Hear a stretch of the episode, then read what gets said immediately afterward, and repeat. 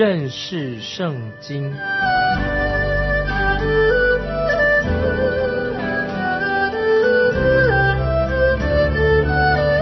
认识上帝的话，把上帝的话带到全世界。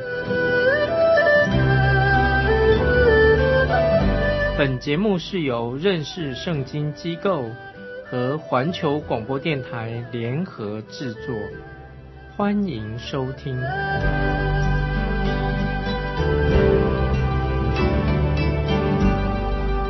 爱的听众朋友，你好，欢迎收听认识圣经，我是麦基牧师。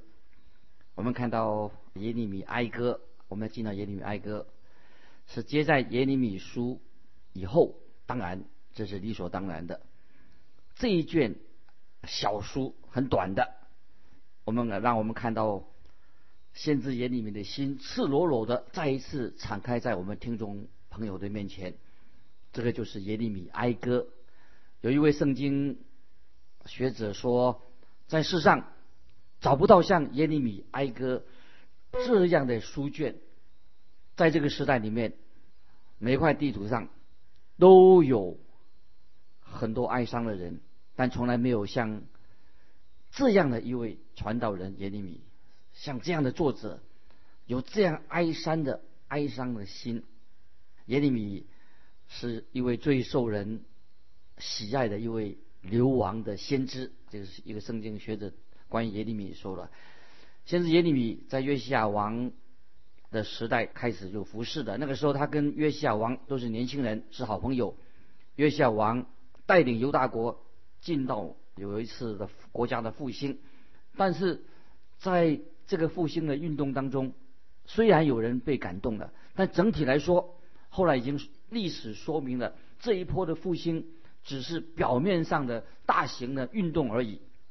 后来约西亚王就在米基多对抗法老作战的时候。阵亡的，其实约西亚王是不应该去跟法老作战的。在约西亚王死以后，有四个恶王，坏的王，在南国的王先后的出现，就是亚哈斯、约雅敬、约雅金以及犹大末代的皇帝西底家接续来做王，都是不好的王。先知耶利米继续他先知服侍的施工。耶利米用最严厉的信息，他苦口婆心的呼吁他自己的同胞赶快回转归向耶和华真神，但是他们仍然继续往下沉沦，已经机会不多了，回天已经无法回天了。耶利米就见证到耶路撒冷的城的被毁，以及耶路撒冷被火焚烧的时候，先知耶利米坐在废墟当中，热泪满眶。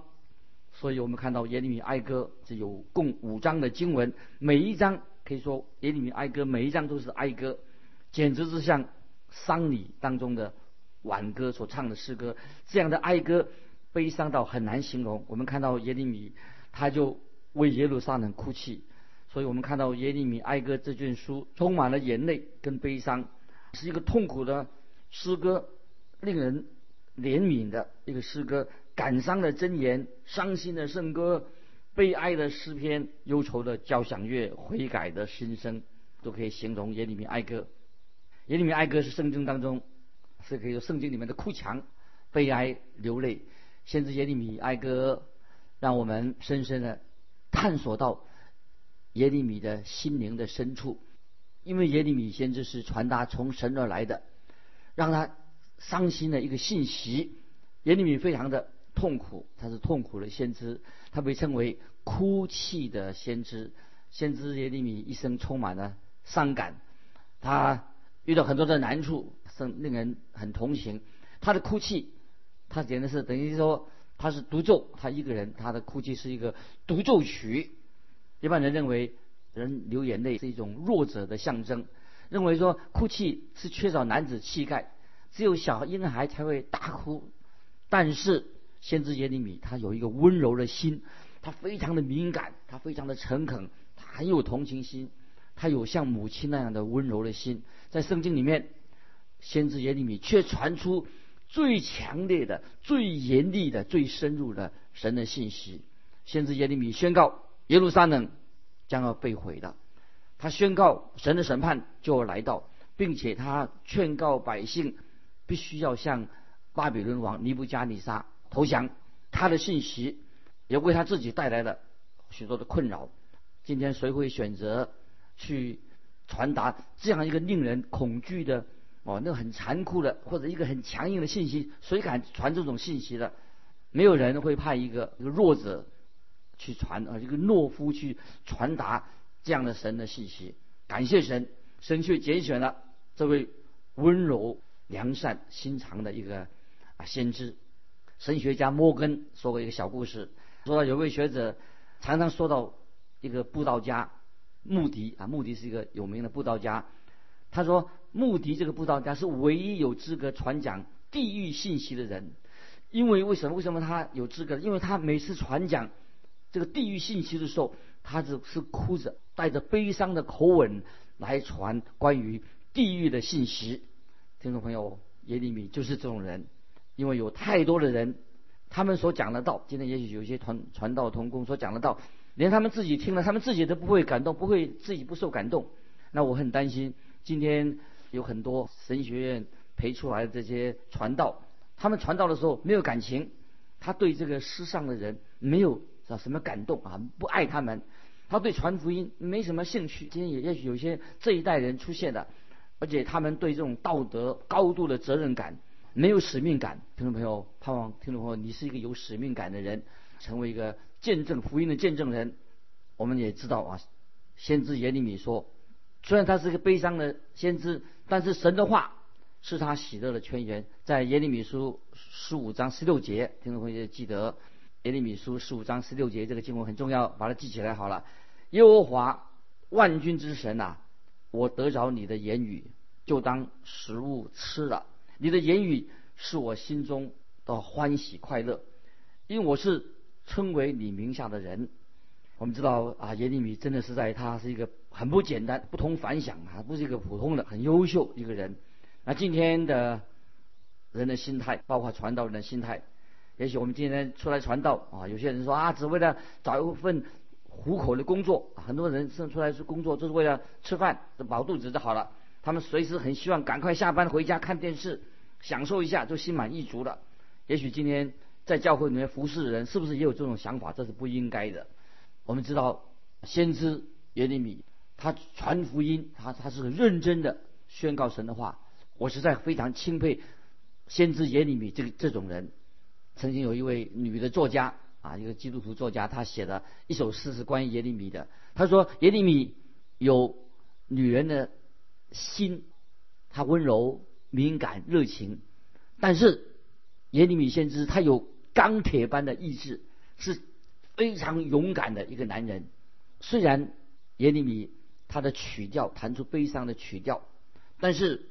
不论是从君王或者祭坛来的暴风，都不能够阻止他，不都不能够阻止耶利米他的作为。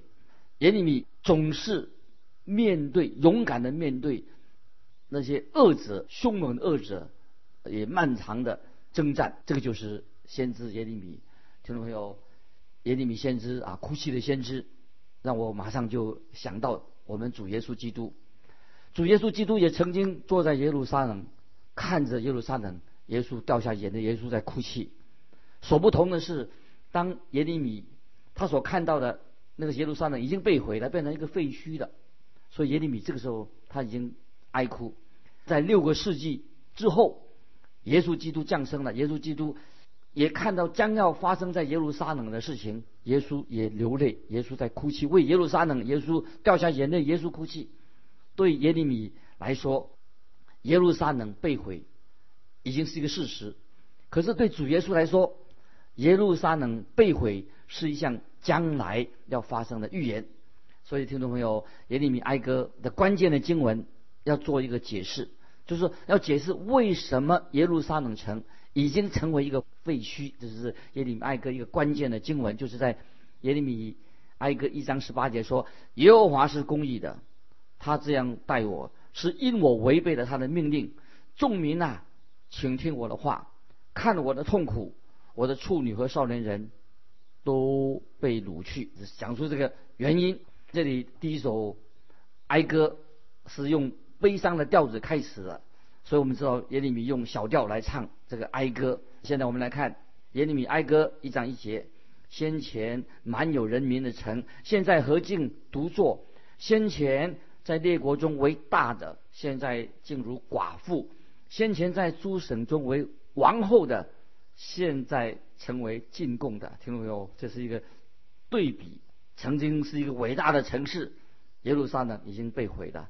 先知耶利米他提出了两个声明，这说明原因到底是什么？我们看耶利米哀歌一章八节：耶路撒冷大大犯罪，所以成了不洁之物。素来尊敬他的，见他赤露，就都藐视他。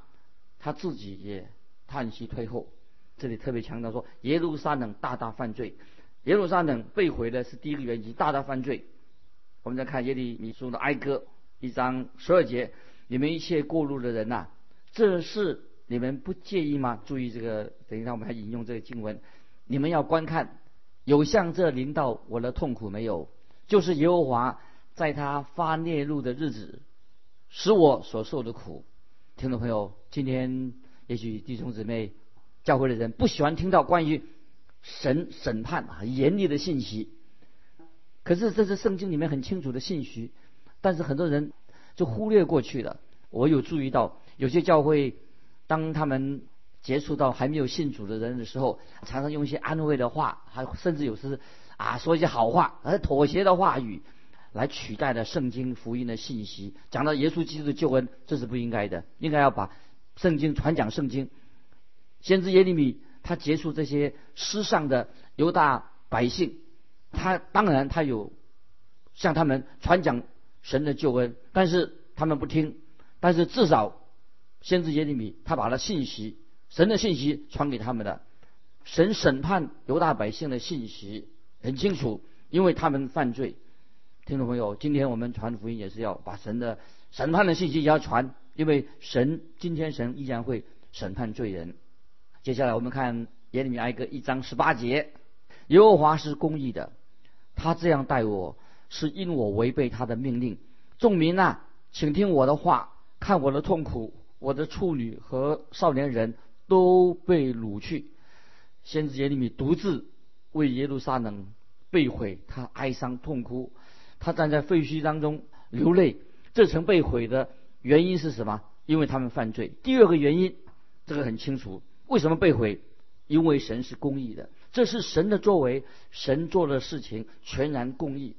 那么，我当然，我们听众朋友，我们要完全了解耶路撒冷被毁，当然是有不容易。我们不知道怎么说啊，把它解释好。但是我们只能够站在耶利米的身边。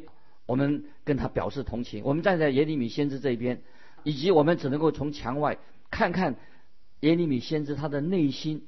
那么我们不一定完全了解先知耶利米他的心境，但是先知耶利米向我们表明两件事情：一面是甜蜜的，另一面是痛苦，就是有苦有乐。虽然耶路撒冷他犯罪了，但是神仍然爱耶路撒冷。圣经说的很清楚，耶路撒冷大大的犯罪。但是神是公义的，但是神也说神仍然爱他们。神说他要以永远的爱来爱他们。听众朋友，这也是神对我们的信息。神永远的爱爱我们，但是神也是公义的。神让审判临到耶路撒冷，因为神是公义的。神学家啊摩根他也这样说：神的审判是为什么要神要审判呢？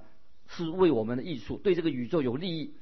神的审判是必要的，就是今天必须要有监狱，那么也有人的自由。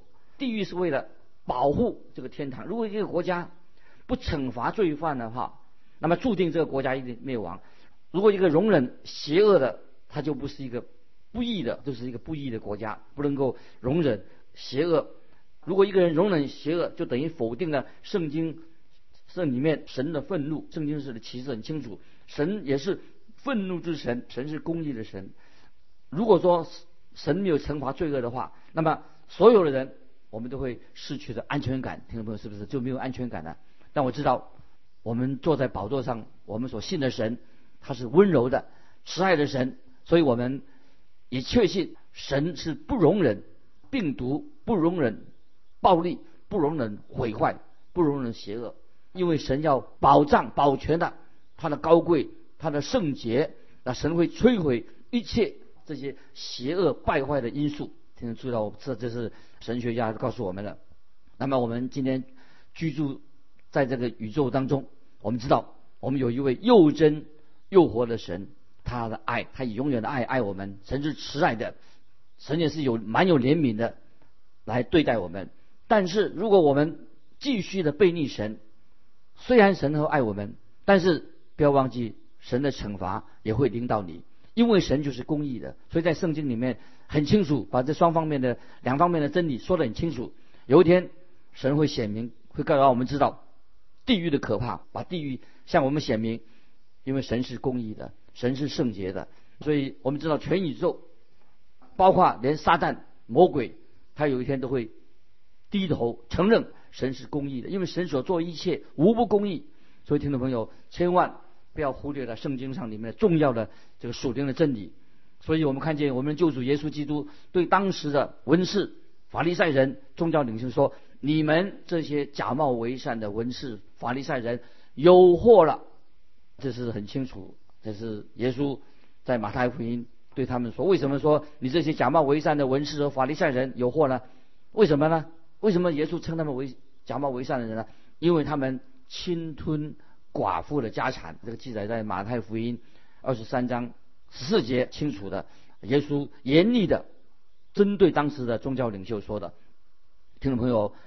如果你的信仰啊，你的你的信心，基督教信仰，如果没有影响你的生命，就是你的思想意念，没有影响你的家庭生活，看不出什么见证，也没有影响你的工作事业，也没有影响人际关系，听众朋友，也可能你我都会成为一个假冒为善的人，因为你没有改变啊。你现在说信耶稣，可是你没有改变。要记得，听众朋友，主耶稣曾经为耶路撒冷。的人哀哭，耶稣也是掉眼泪。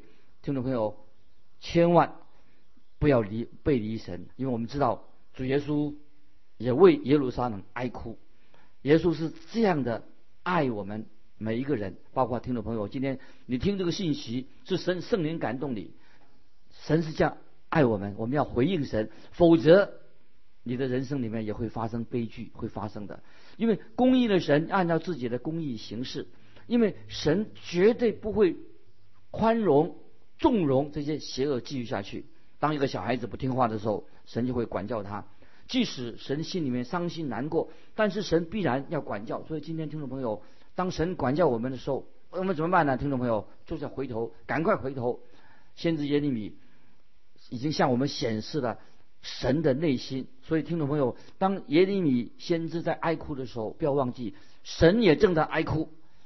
实在听众，你知道，神也在哀哭，耶利米掉眼泪，我们的神也正在哭泣。我们知道主耶稣哀伤的时候，知道天父也是在哀伤。然后耶稣为了耶路撒冷的城，耶稣也掉出眼泪。当我们不明白所发生的事情，但是听众朋友，我们总要全心的信靠神，因为神所做的事情无不公义。神允许耶路撒冷被毁，神允许百姓被掳。虽然这是让神内心也是伤心的，先知耶利米也呼喊说，他想说为什么为什么会发生这样的事情？但是神已经向他保证，因为神是无不公义。所以接下来我们再看，在先知耶利米的心里面还有一个痛苦，就我们就刚才读的读的十二节，你们一切过路的人呐，这事你们不介意吗？啊，听众朋友注意这些经文。这些以色列百姓，他们关心所发生的事情吗？他们很在乎神所说的话吗？今天有些人他不接受神，他不接受神厌恶罪恶的事实啊，他们的神是慈爱的，他不接受神是厌恶罪恶的真理，只接受啊神就是爱，哎呀神就是爱。但是听众朋友，我们今天教会弟兄姊妹要学习，我们要把神的爱应用在我们基督徒的实际生活里面。但有时候我们会过度的啊强调神就是爱啊神就是慈悲怜悯，忽略了我们神是公义的神，忘记了神也是圣洁的神，神所做的无不公义。问题是说，听众朋友，你对自己的罪你有厌恶自己的罪恶吗？听众朋友？这是一个关键问题。你有厌恶罪恶吗？先知耶利米他独自，为什么他为耶路撒冷哭泣？为什么听众朋友，你有没有为跟耶路耶先知耶利米一样，也为罪人哭泣？在诗篇一百三十七篇说到，后来以色列人被掳到巴比伦去了。他们说，他们一想到西安，他们就哭了。他们是哭求神为他们报仇。他们可以这样向神祈求，要神为他们报仇。但是被掳的人，他们有真正向神悔改吗？还是像说，今天小偷被抓到了，他为他自己被抓到难过，但是他没有为自己的罪行难过而悔改。所以，听众朋友，被掳去的百姓，他们正在哀哭哭泣。但是，先知耶利米他不是俘虏，他不是俘虏，他是为这个城变成耶路撒冷城被毁了。为这个废墟哭泣。虽然他自己耶利米他是一个自由人，但是耶利米的心情非常激动，他关心他自己的同胞。这里我们这个时候听众朋友就想到耶稣基督，我们的救主，他是童女所生的。耶稣基督他是神，耶稣基督定死在十字架上，耶稣基督他又复活了，这重要的真理。听众朋友，我们要想说，耶稣基督上帝神的儿子为什么要定死在十字架上的？注意诗篇，记起来诗篇二十二篇第一节说。我的神，我的神，为什么离弃我？这个就是主耶稣被钉在十字架上的时候，耶稣的呼喊：“我的神，我的神，你为什么遗弃我？”诗篇二十二篇第三节找到了答案。这个答案是什么呢？但你是圣洁的，是用以色列的赞美为宝座的。听众朋友要记得，神是圣洁的，是公义的。耶稣基督为你我注定，他就要。下到地狱里面去，进到地狱里面去。耶稣为罪人定死在十字架上，所以我们看到耶利米哀歌的一章十二节说：“你们一切过路的人呐，这事与你们不介意吗？”听众朋友，主耶稣他不必钉十字架，他也不需要这样这么痛苦，但是他却忍受了痛苦十字架的痛苦，连父神都离弃了他。听众朋友，只要今天听众朋友。只要你悔改，你还活着，愿意悔改，神不会离弃你，因为神已经离弃了他自己的儿子耶稣基督，所以神他绝对听众朋友，只要你活着，他不会离弃你。难道你不介意吗？听众朋友，我们当回顾要回想神的福音在我们的身边，再看耶利米哀歌一章十二节，你们一切过路的人呐，这是你们不介意吗？你不在意吗？听众朋友，主耶稣。是为我们定十字架，不是叫我们只是做一个哎呀马马虎虎，哎呀我现在还不错，哎呀我现在心里有了平安了，我已经啊有奉献了，我已经付出爱心了。耶稣基督定死在十字架上，他是为这个理由吗？耶稣为什么定死十字架呢？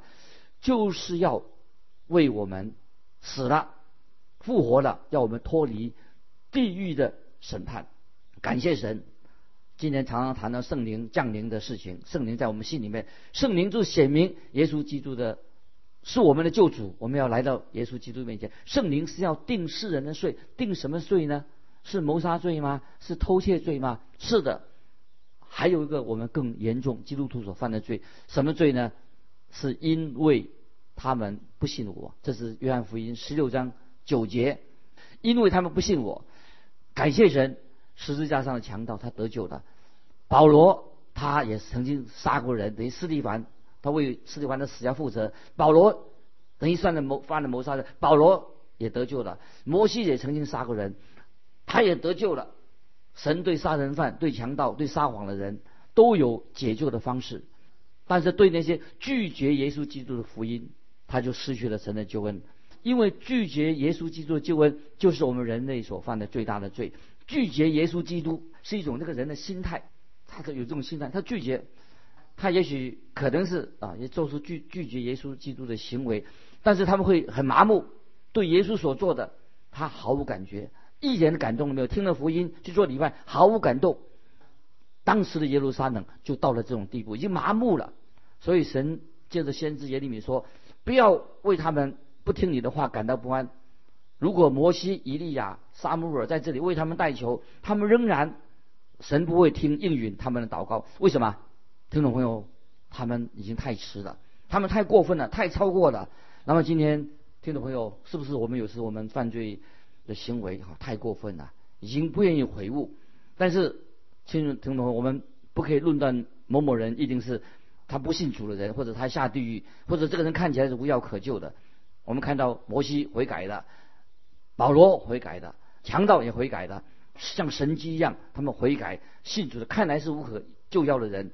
那今天我们看见耶路撒冷人，他拒绝了神。今天神的信息，耶里米埃跟信息都可以可以说是，我们都有可能今天会成为一个拒绝神的人。亲爱的听众朋友，但愿耶稣基督对你有一个重要的意义。耶稣基督定十字架，你要不要接受他？做你的救主，我们读过耶利米哀歌一章十二节，说你们一切过路的人呐，这事你们不介意吗？听众朋友，但愿我们都一起回应神对我们的感动，就说主啊，我要悔改归向你，我介意你的十字架，我介意你为我流血，我愿意归向你。耶利米哀歌第一章的信息很重要，巴不得我们听众朋友也听到福音的时候，神的话，让我们积极的回应神的话。今天我们分享到这里，亲爱的听众朋友，如果你有感动，欢迎你来信跟我们分享你的信仰生活。来信可以寄到环球电台认识圣经麦基牧师收。愿神祝福你，我们下次再见。